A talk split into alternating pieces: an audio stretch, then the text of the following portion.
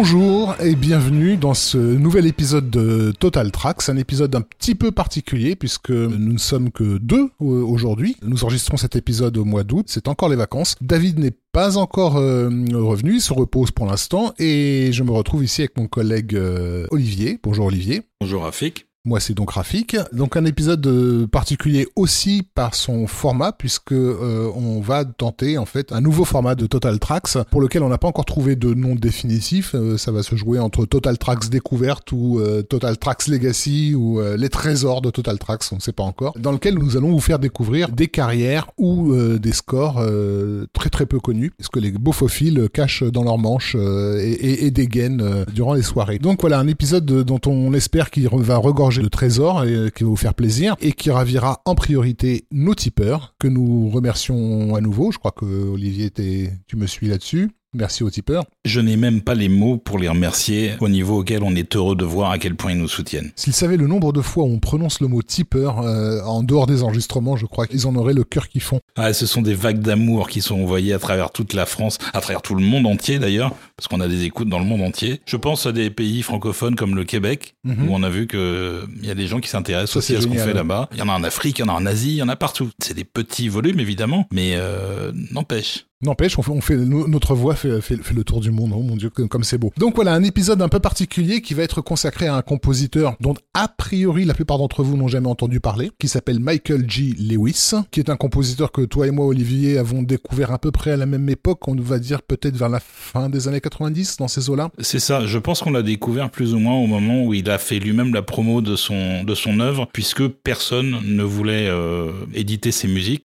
Alors, il y en a beaucoup qui sont sortis euh, sous son propre label, sous forme de ce qu'on appelle euh, des éditions promotionnelles, mm. qui normalement sont pas euh, disponibles à la vente, mais qu'on trouvait à l'époque sur le site Screen Archives. Et qu'on trouvait aussi à la Fnac des et Italiens. qu'on trouvait aussi à la Fnac. Que Rafik Joumi faisait venir des États-Unis. Et moi, j'avais fait une radia là-dessus. Après avoir découvert le monsieur, alors j'avais vu certains des films, mais c'est l'écoute d'une compilation qu'il a financé et réenregistré en 1994, qui s'appelle euh, Michael G. Lewis Film Music 1969-1994, mm. qui permet de découvrir une bonne partie de, des, meilleures pièces de son œuvre. Vous allez voir qu'il y a du lourd. Donc une carrière un petit peu, euh, un peu cachée, euh, alors que, alors que pourtant il a travaillé sur des films qui, au moment où il se fabriquait, étaient des, pour certains des, des, des films de haut standard, notamment sur ses débuts. On va commencer déjà par une petite notice biographique, hein, parce que donc qui dit compositeur méconnu dit qu'il y a aussi très très peu d'informations qui circulent à son sujet. Il avait autrefois un site qui n'existe plus, qui n'est plus en l'état, qu'on peut éventuellement retrouver sur Internet Archive. Qu'est-ce qu'on peut dire de, du monsieur? Il est né le 11 janvier 1939 à Aberystwyth, euh, au Pays de Galles. Il a d'ailleurs toujours euh, montré depuis un, un intérêt euh, marqué pour la musique d'origine galloise, puisqu'il a fait aussi, au-delà de la musique de film, des albums de, de musique symphonique inspirés par son, son pays natal. Il est allé évidemment étudier à Londres à la Guildhall School of Music and Drama, mhm. euh, où il a étudié l'harmonie, le, contrepoint, la composition. Et donc il s'est retrouvé à mettre en musique un, musical qui s'appelle Please Sir dans les années 60, donc qui était monté à Londres. Dans ce musical étaient impliqués deux réalisateurs qui étaient Richard Attenborough et Brian Forms. Et Brian Forbes étant euh, très très content du travail qu'il avait fait, lui demande euh, qu'est-ce que tu veux faire d'autre? Et il dit j'aimerais bien faire du cinéma. Et Forbes lui dit quand il y aura une option, je penserai à toi. Et ce sera bien le cas. Et ce sera bien le cas quelques années plus tard. Tout à fait, avec le, film la, folle de, de, Chaillot, sur lequel on va bientôt arriver. Je voulais juste euh, notifier qu'il avait commencé à 6 ans euh, en tant qu'enfant de cœur, très assidu, à la chapelle d'Aberystwyth, euh, au Pays de Galles, et que, en fait, ce, ce, ce goût pour la musique ecclésiastique a été en partie le tremplin de ses études musicales. Et du coup, ça, ça s'entend dans son style aussi. Euh, dans, les harmonies qu'il a tendance à utiliser, etc. C'est quelqu'un qui est particulièrement euh, euh, brillant quand il s'agit justement d'être liturgique, on va dire. On va le voir aussi dans ce qu'on va vous faire écouter. C'est presque un compositeur de l'âge d'or qui serait né trop tard. Oui. C'est-à-dire que on arrive à l'aube des années 70, qui est vraiment euh, le moment où on ouvre la porte à toutes les expérimentations. On a des Goldsmiths, on a des gens comme ça qui, qui fleurissent. Des euh, des Lalo Schifrin. Euh, Et Lewis, lui, c'est plus quelqu'un qui vient des années 50, mm. mais qui s'est retrouvé en 1969 à faire son premier film. Et donc, on va retrouver tout au long de sa carrière comme ça une vraie passion pour la musique symphonique traditionnel. Il y a très peu d'autres choses que du symphonique chez lui. L'électronique, par exemple, c'est pas quelque chose avec lequel il va expérimenter beaucoup. Pas de funk, pas de jazz. Alors un psy du jazz, un petit peu de jazz, un petit peu de trucs un peu d'époque groovy, mais c'est pas les scores qui comptent pour lui. Pour preuve, c'est que ce sont des scores qu'il n'a pas mis sur cette compilation dont on parlait. Il y en a quelques-uns, pas forcément des choses qu'on va vous faire écouter d'ailleurs, parce que malgré la, assez courte carrière du monsieur, euh, on avait quand même beaucoup de morceaux. Donc on va essayer de pas faire pour une fois une émission de 3h30. Il y a eu quelques partitions comme ça, mais c'est pas la partie importante de son corpus, clairement. Donc effectivement, euh, le, réalisateur Brian Forbes, comme tu le disais, euh, lui avait promis de, voilà, de mettre une option sur lui pour un projet. Et il se trouve que pour ce premier projet, qui est donc une adaptation de, de La Folle de Chaillot d'après la pièce de Jean Giraudoux, enfin pièce qui avait déjà été refaite par Anthony Biunger. bah pour, pour Broadway, je crois. Hein. Il me semble, ouais, c'est pour Broadway. Euh, donc, à la fin des années 60, en fait, les studios hollywoodiens sont en, sont en crise. Ils, vont bientôt s'écrouler d'une certaine façon. Enfin, les, comme on l'a dit dans d'autres émissions, les, les grands moguls prennent, prennent leur retraite et revendent les studios à des, à des, à des consortiums. Euh, voilà. Et donc, euh, par exemple, Warner Bros. Est racheté par, comment ça s'appelle, Seven Arts, je crois. Seven Arts. voilà. Paramount, Fox, tout ça va, vont être pris par des, des gens qui sont pas forcément des gens du cinéma. Et donc, on continue par habitude à, à produire des grosses production typique de, de, la fin des, des, années 50, mais pour un public qui répond de moins en moins présent. Et du coup, pour, euh, pour limiter un peu les, les dégâts et les coûts, on se repose beaucoup sur, euh, sur l'Europe, et c'est donc en Europe que sont produits certains de ces, euh, de ces gros films. Donc La Folle de Chaillot rentre complètement dans cette configuration, puisque c'est une production qui est assurée par Commonwealth United Entertainment, mais qui sera ensuite distribué par Warner Bros. C'est un film avec euh, Katharine Hepburn, euh, donc voilà une espèce de, de grosse de grosse pâtisserie. Euh, on, on, a aussi Yul Brynner, Richard Chamberlain, etc. Visuellement très daté par rapport à l'époque où ça sort. Enfin voilà, même si la photo de Claude Renoir est resplendissante de Technicolor dans tous les coins, on laissait un petit peu de faire du visuellement du Lola Montes hein, sur, sur, ce film-là. Donc on va pas s'attarder sur le, le récit. Euh, je pense que voilà, certaines personnes ont dû étudier bien malgré elles l'œuvre de Giraudoux à, l'école. Mais du coup, par contre, euh, penchons-nous sur la musique. Qu'est-ce qu'il nous fait en fait euh, pour son, son premier essai cinématographique? Ah bah il nous fait quelque chose de, de grand et beau déjà. Brian Forbes travaillait habituellement avec John Barry que Michael J. Lewis admire beaucoup. Parce que oui, je dis admire parce qu'il est toujours vivant. On en reparlera après, mais il est, il est toujours euh, parmi nous. Et donc, du coup, ça donnait directement à Lewis le template de ce qui était attendu sur le film. Parce que Barry, cette fois-là, n'était pas disponible parce qu'il travaillait sur The Lion in Winter et qu'il pouvait pas faire les deux. Et donc, euh, Brian Forbes lui renvoie l'ascenseur en disant, bah, je t'avais dit que je te trouverais un plan. C'est un film à moi, ça tombe bien. Viens faire la musique. The Lion in Winter, qui est aussi un film avec Katharine Hepburn, on précise. Aussi.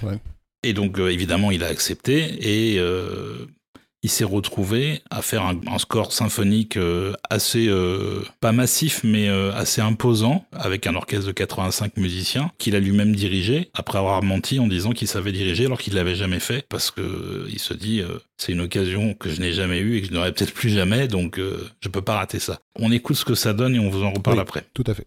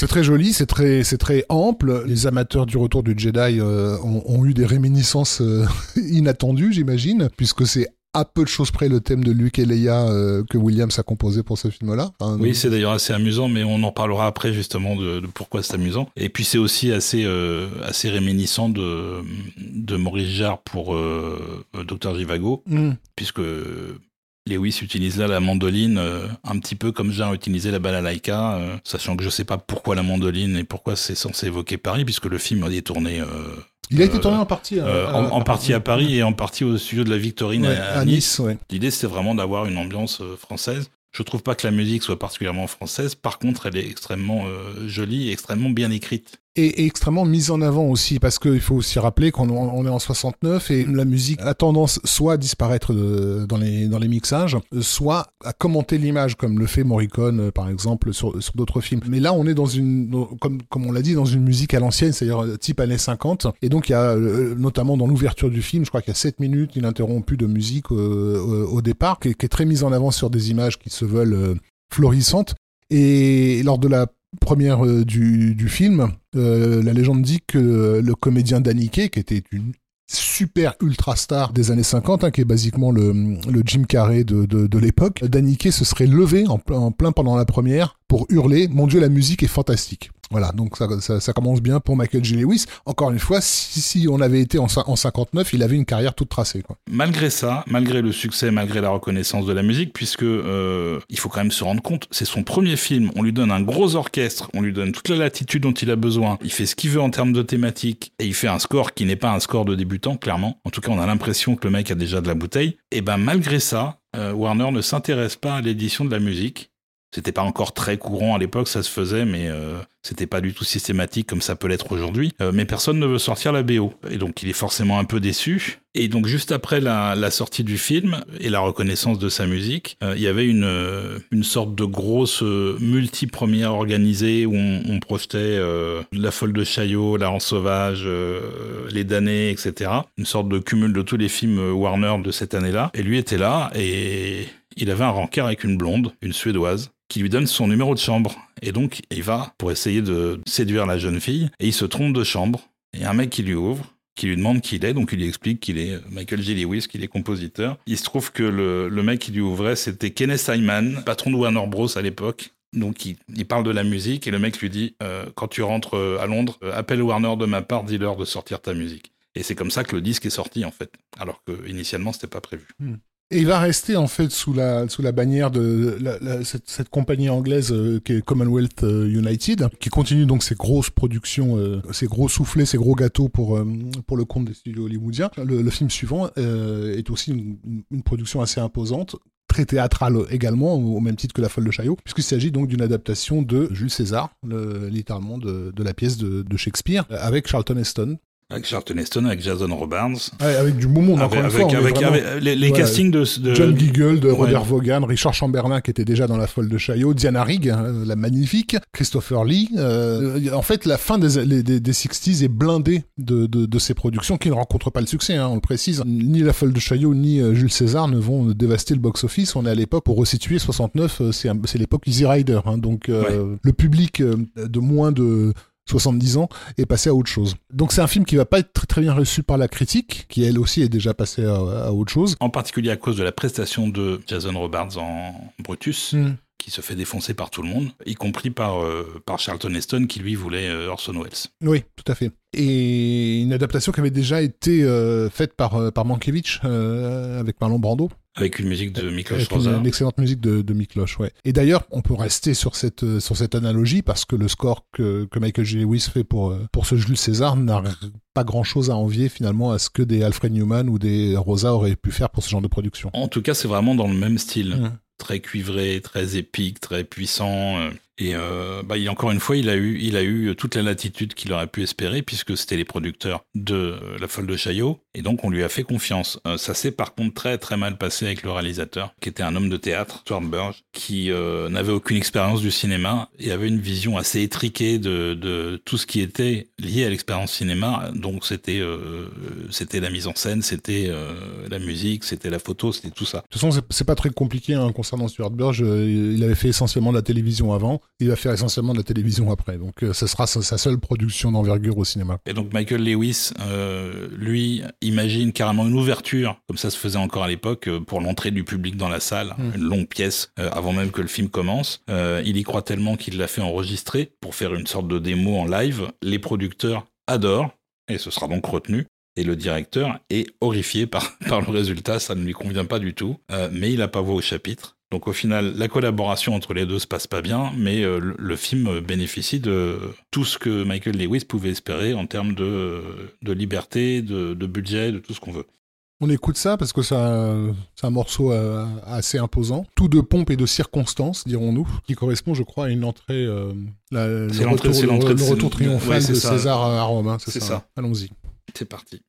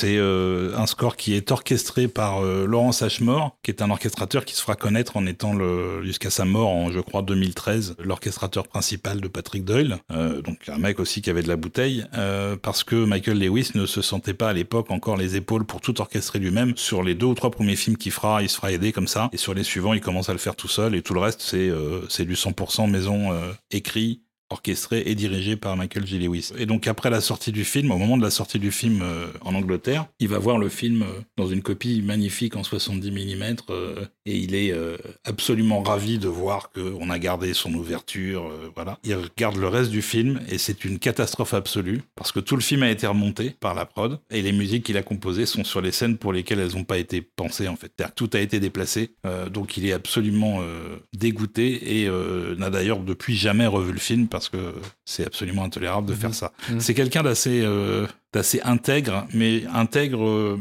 presque intégriste en fait. Quand on voit les propos qu'il peut tenir aujourd'hui sur ce qui est devenu la musique de film, il a pas tort sur le fond, mais il est quand même assez euh, assez virulent. C'est vraiment quelqu'un d'un autre temps. de la vieille école, oui, tout à fait. Et ce sera peut-être sa, dernière super production. Euh, il y aura encore un gros film important euh, dix ans plus tard, mais, mais là, il s'apprête à rentrer quand même dans une phase euh, où, où le cinéma a définitivement changé et où il aura de plus en plus de mal à trouver, à trouver sa place, ou en tout cas, il la trouvera sur les, sur les bords, quoi. Il aura aussi beaucoup de malchance.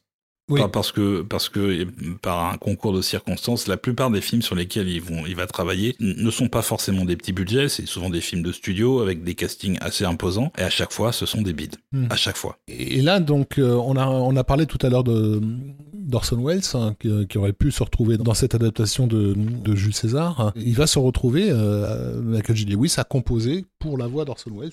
Euh, sur un, projet un peu particulier qui s'appelle Upon This Rock, qui est une forme de, comment on pourrait appeler ça, de d'essai euh, bah, documentaire. c'est une sorte de, de, projet un peu bâtard entre le documentaire et, la, et, le, et le drama. C'est-à-dire que c'est une fiction sur la construction de la cathédrale Saint-Pierre, avec des acteurs qui jouent des personnages historiques, mais qui ne les jouent pas en costume, parce que c'est le premier film à avoir obtenu le, feu vert du Vatican pour pouvoir tourner euh, dans tous les espaces du Vatican, dans tous les endroits où le public ne va jamais. Euh, les souterrains, les, les, les, les, petits couloirs autour de la, de la coupole, etc. Ils ont tourné comme ça pendant cinq ou six semaines euh, le soir et la nuit après le, le départ du public. Et c'était vraiment une, une, grande première. Il y a beaucoup de films, y compris des films très euh, prestigieux comme euh, The Shoes of the Fisherman, qui a été fait quelques années avant, qui n'avait pas eu la permission de tourner là-bas. En fait, ce, ce, ce style d'essai documentariste, matinée de fiction, c'est un truc dont, dont, les Anglais vont être assez friands dans les années 70, parce que la, la BBC va produire beaucoup, beaucoup de choses Hein, de, cet ordre-là. On a euh, des, des, comédiens connus aujourd'hui qui ont fait leur, leur, début sur, sur, ces,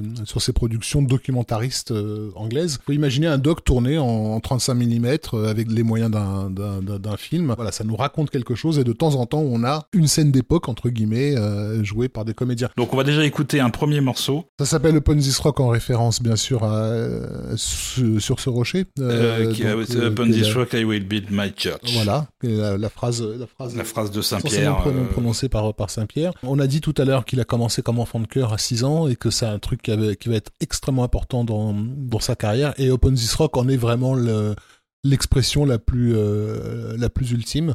On va écouter ça tout de suite. Voilà, on écoute le prélude.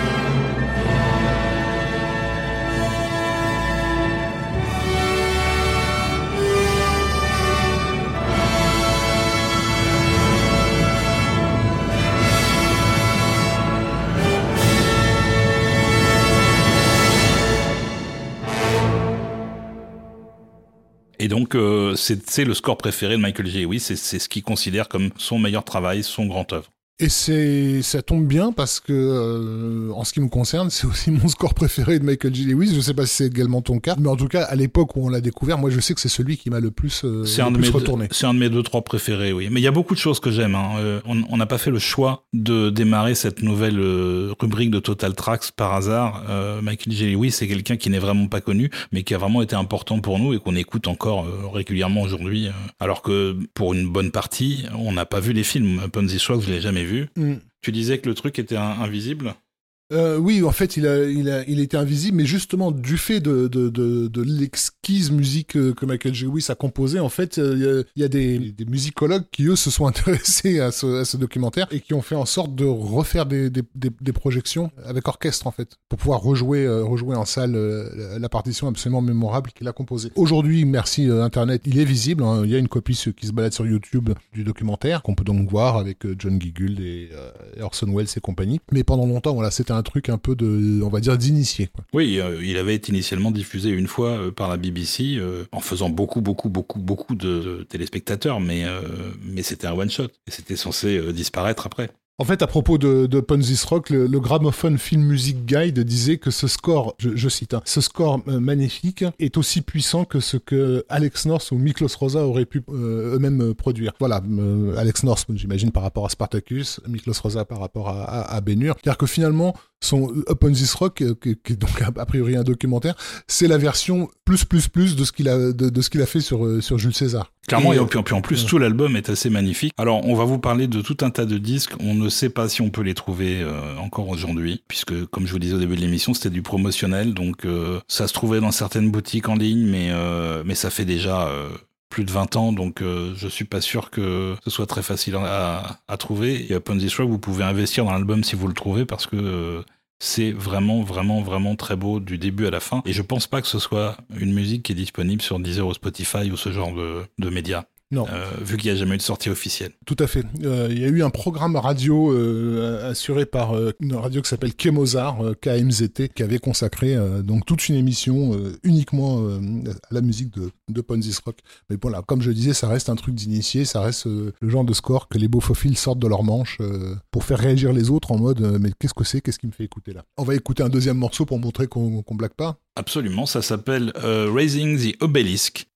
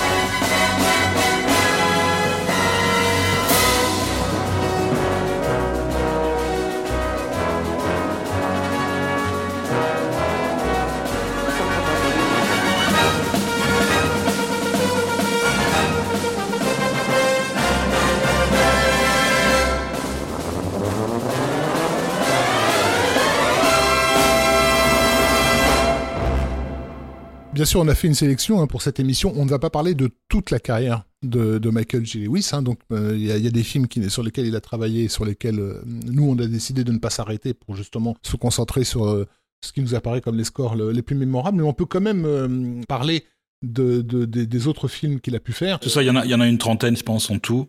Et euh, on a dû en garder à peu près la moitié. Il a, il a bossé sur un thriller qui s'appelait euh, La seconde mort euh, d'Harold Pelham. le titre, c'est... The Man Who Haunted Himself. Voilà, tout à fait. Ouais. Qui est un score un peu plus, entre guillemets, psychologique, on va dire. Plus, c'est plus une musique de thriller, oui. C'est celui dont je parlais tout à l'heure avec un, un thème un peu pop. On n'avait pas forcément prévu d'en passer un extrait, mais je, vous sens là derrière euh, votre, votre casque et votre téléphone euh, implorant euh, de pouvoir découvrir quand même quelques minutes de musique de ce film. Donc on va quand même vous en mettre un petit morceau. On écoute ça?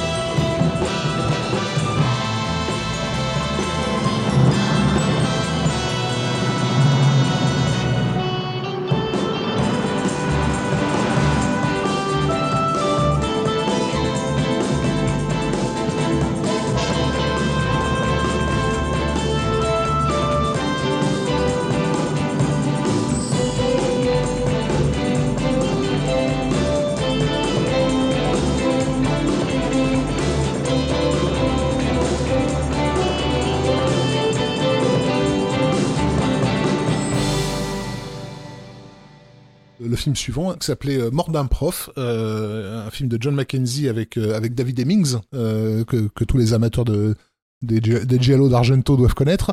David Hemmings qui jouait le rôle d'un prof qui arrive dans, une école qui soupçonne euh, que les élèves vont, tuer, le, le, prof qui remplace en fait. C'était c'était aussi une époque une époque intéressante au niveau de en fait c'était une espèce de blackboard jungle euh, graine de violence euh, euh revisité version version années, années 70 là aussi un score plutôt plutôt atmosphérique et thriller. Bon celui-ci n'avait pas été retenu dans notre présélection mais puisqu'on est des ouf malades on va quand même en passer un petit morceau. Allez, c'est parti.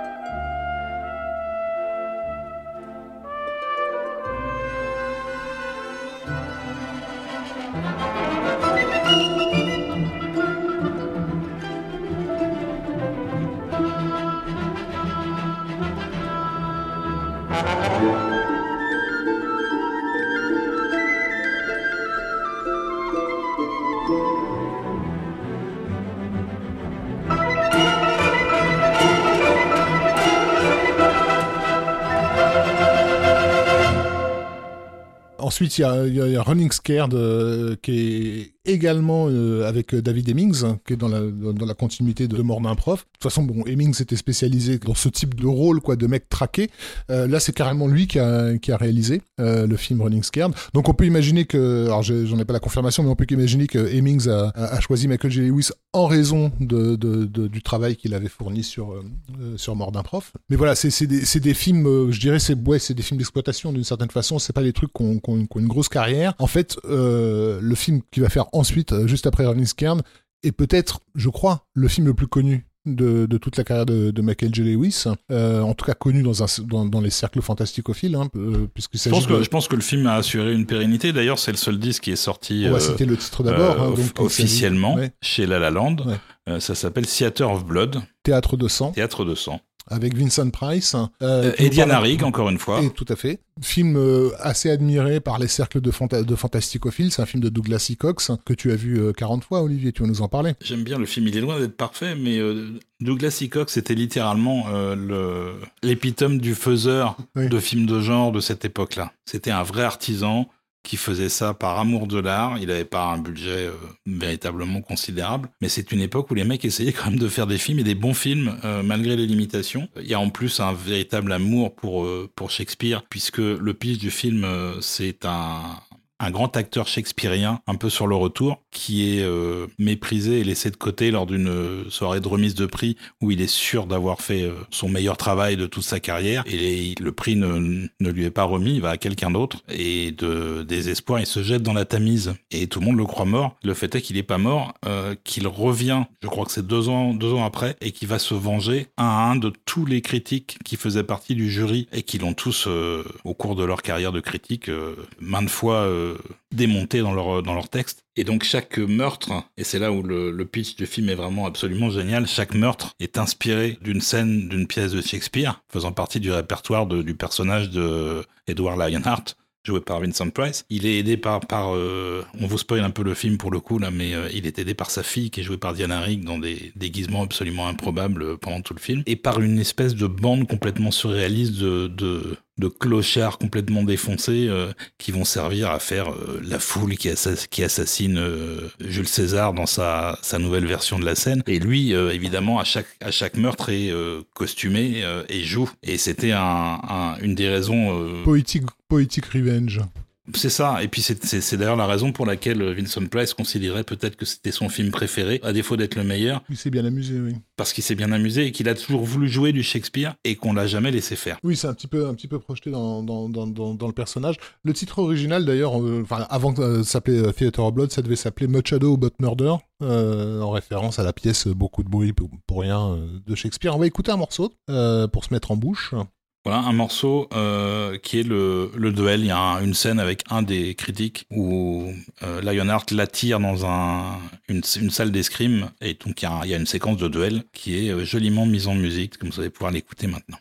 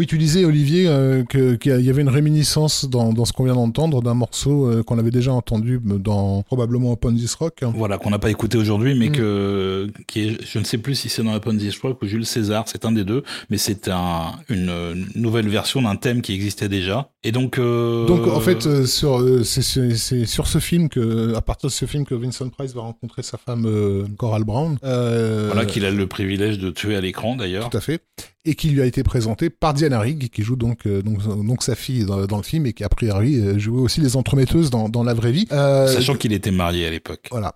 Et que sa femme ne savait évidemment rien. Mais c'est Diana Rigg. Que, euh, si elle te demande de faire un truc, tu le fais, quoi. C'est. Voilà. D'autant que Diana Rigg, elle a aussi apprécié beaucoup le film, puisqu'elle considérait elle aussi que c'était son meilleur film. Et je pense que tous les tous les érotomanes considèrent que c'est le meilleur film de Diana Rigg également, vu le nombre de costumes qu'elle peut qu'elle peut enfiler les uns après les autres. Et donc, du coup, il y a il y a il y a il y a un thème assez assez spécial, un hein. chic comme on va dire, euh, en même temps romantique euh, pour pour son personnage. Oui, tout à fait. On l'écoute? On l'écoute.